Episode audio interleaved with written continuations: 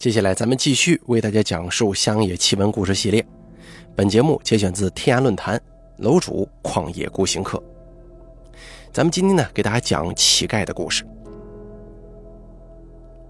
若不是金庸先生塑造了洪七公这一人物，乞丐在一般人眼中似乎没有任何正面的东西。其实啊，如果咱们能够耐心的听听他们的故事，或许可以改变很多看法的。在我们的方言当中，称乞丐为落石子，这一叫法是非常文雅的。古代典籍当中啊，就有官家子、良家子的说法。若能细细考证一番，落石子这一叫法的由来，应该会很有趣的。怎奈才疏学浅，力所不能及呀。现在啊，社会上似乎没有真正的落石子了。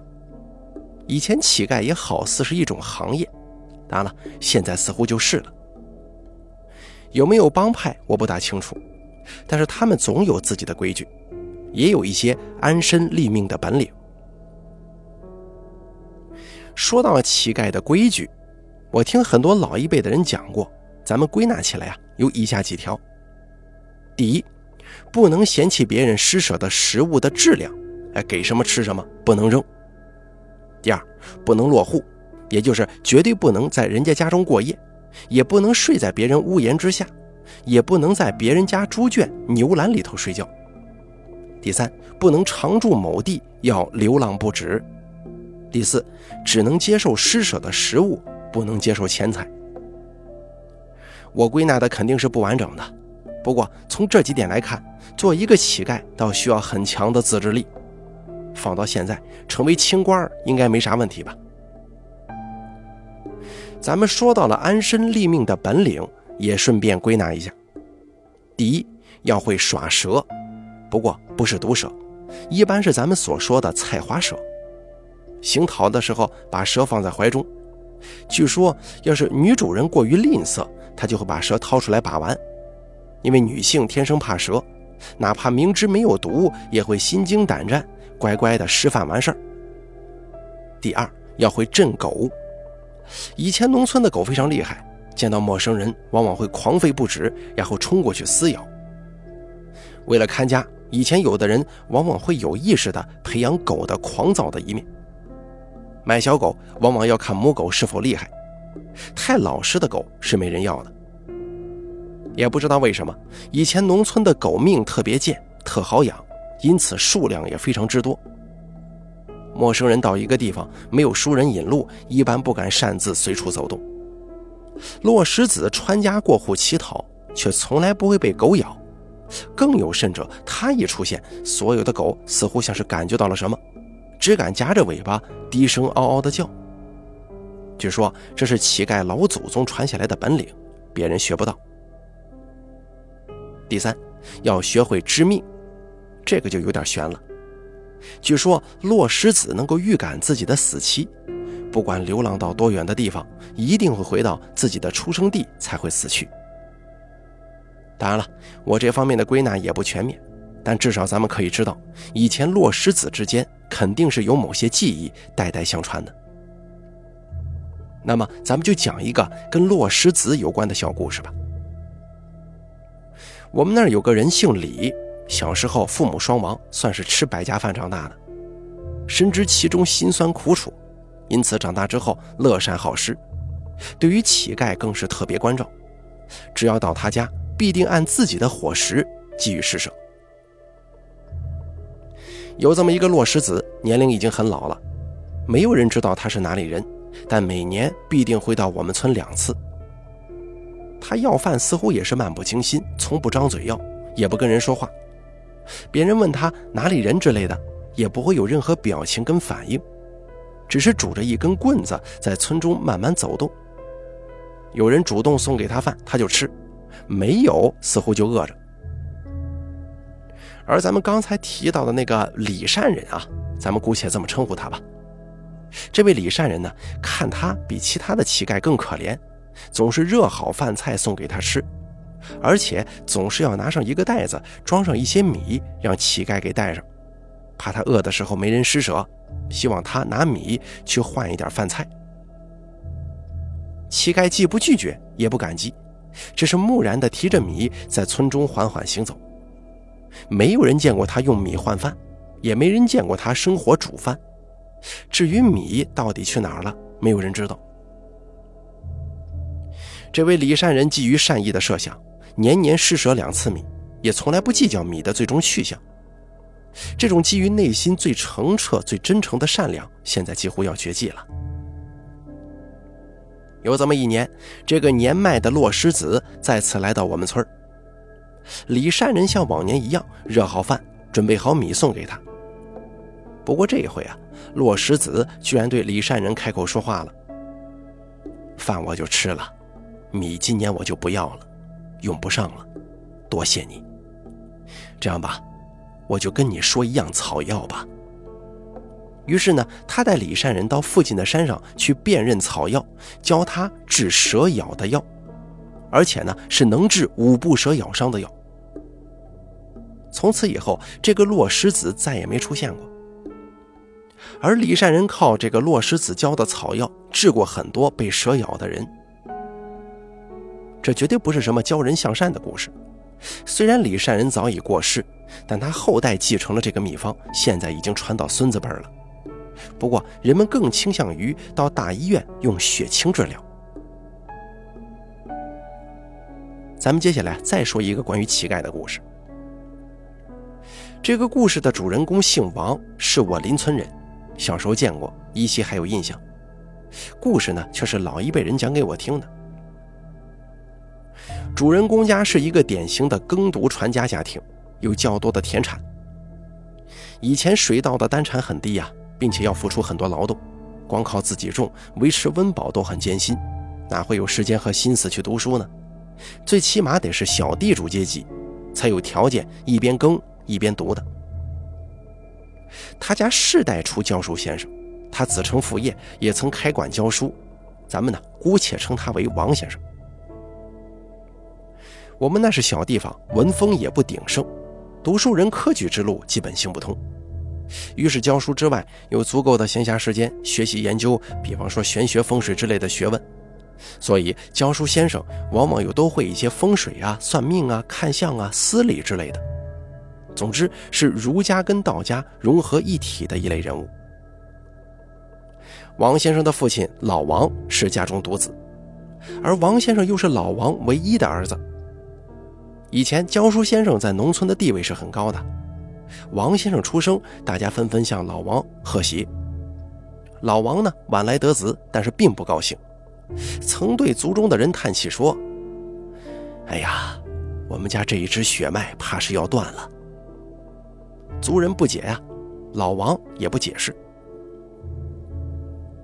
王先生二十岁上下，老王就去世了。族中长辈到处物色女子，希望王先生能早日成家，可王先生却一再推辞。问原因，总是一句：“我这个人呐，没福气，别耽误了别人。”从那以后，一心只在书馆之中。在他三十四岁这年的谷雨前后，他家的常年，就是整年在这一家人做工的这个工种的称呼，类似于奴仆，但是自由程度比较高。他家的这个常年就问他：“东家呀，今年梗米种几多？糯米种几多呀？我好撒秧吗？”王先生沉吟了一阵，笑了笑说：“今年种不种都一样。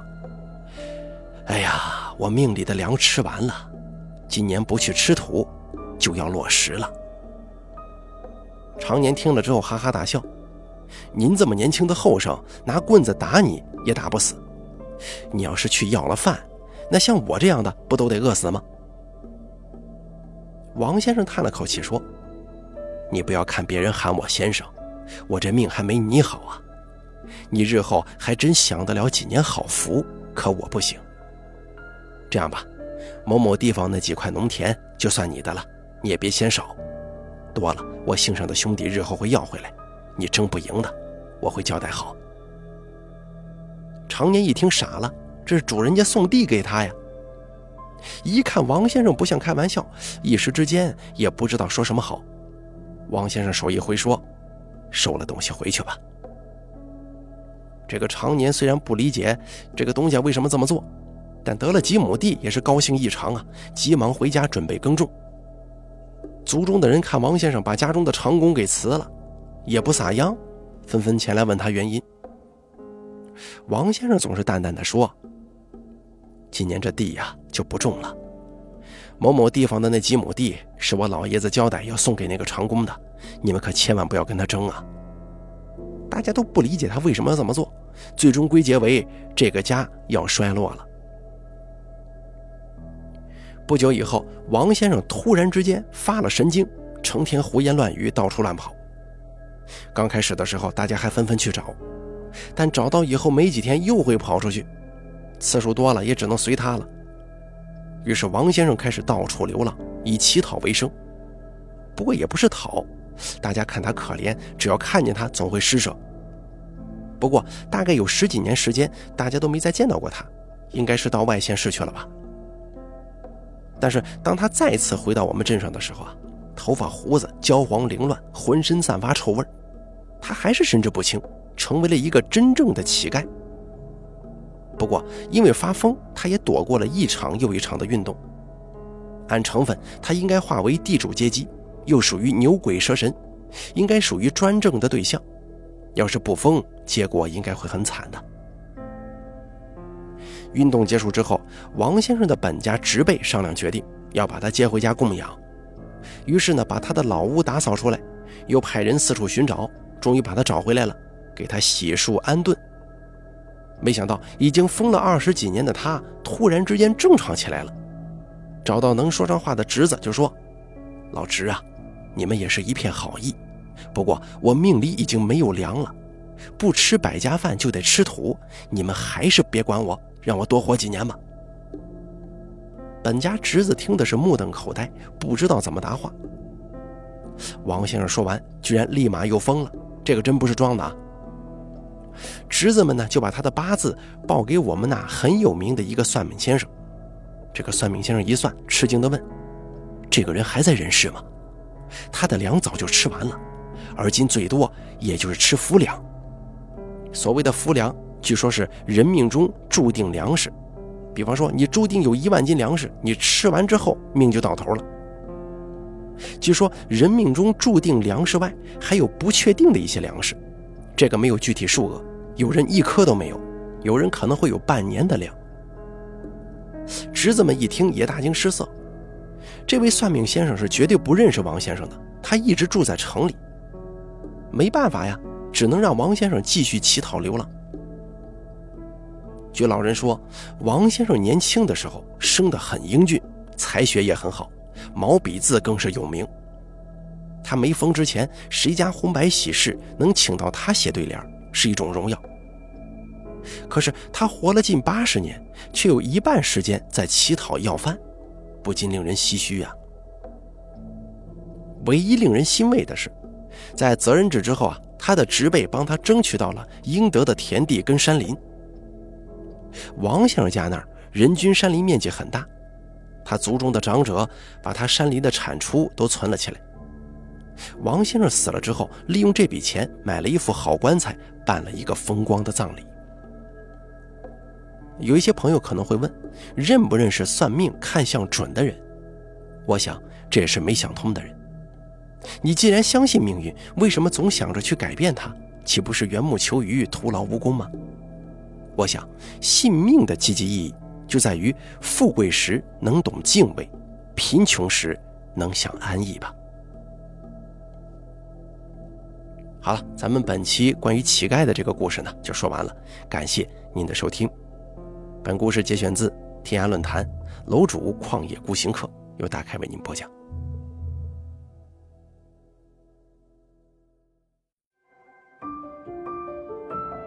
本期故事演播完毕。想要了解大凯更多的精彩内容，敬请关注微信公众账号“大凯说”。感谢您的收听。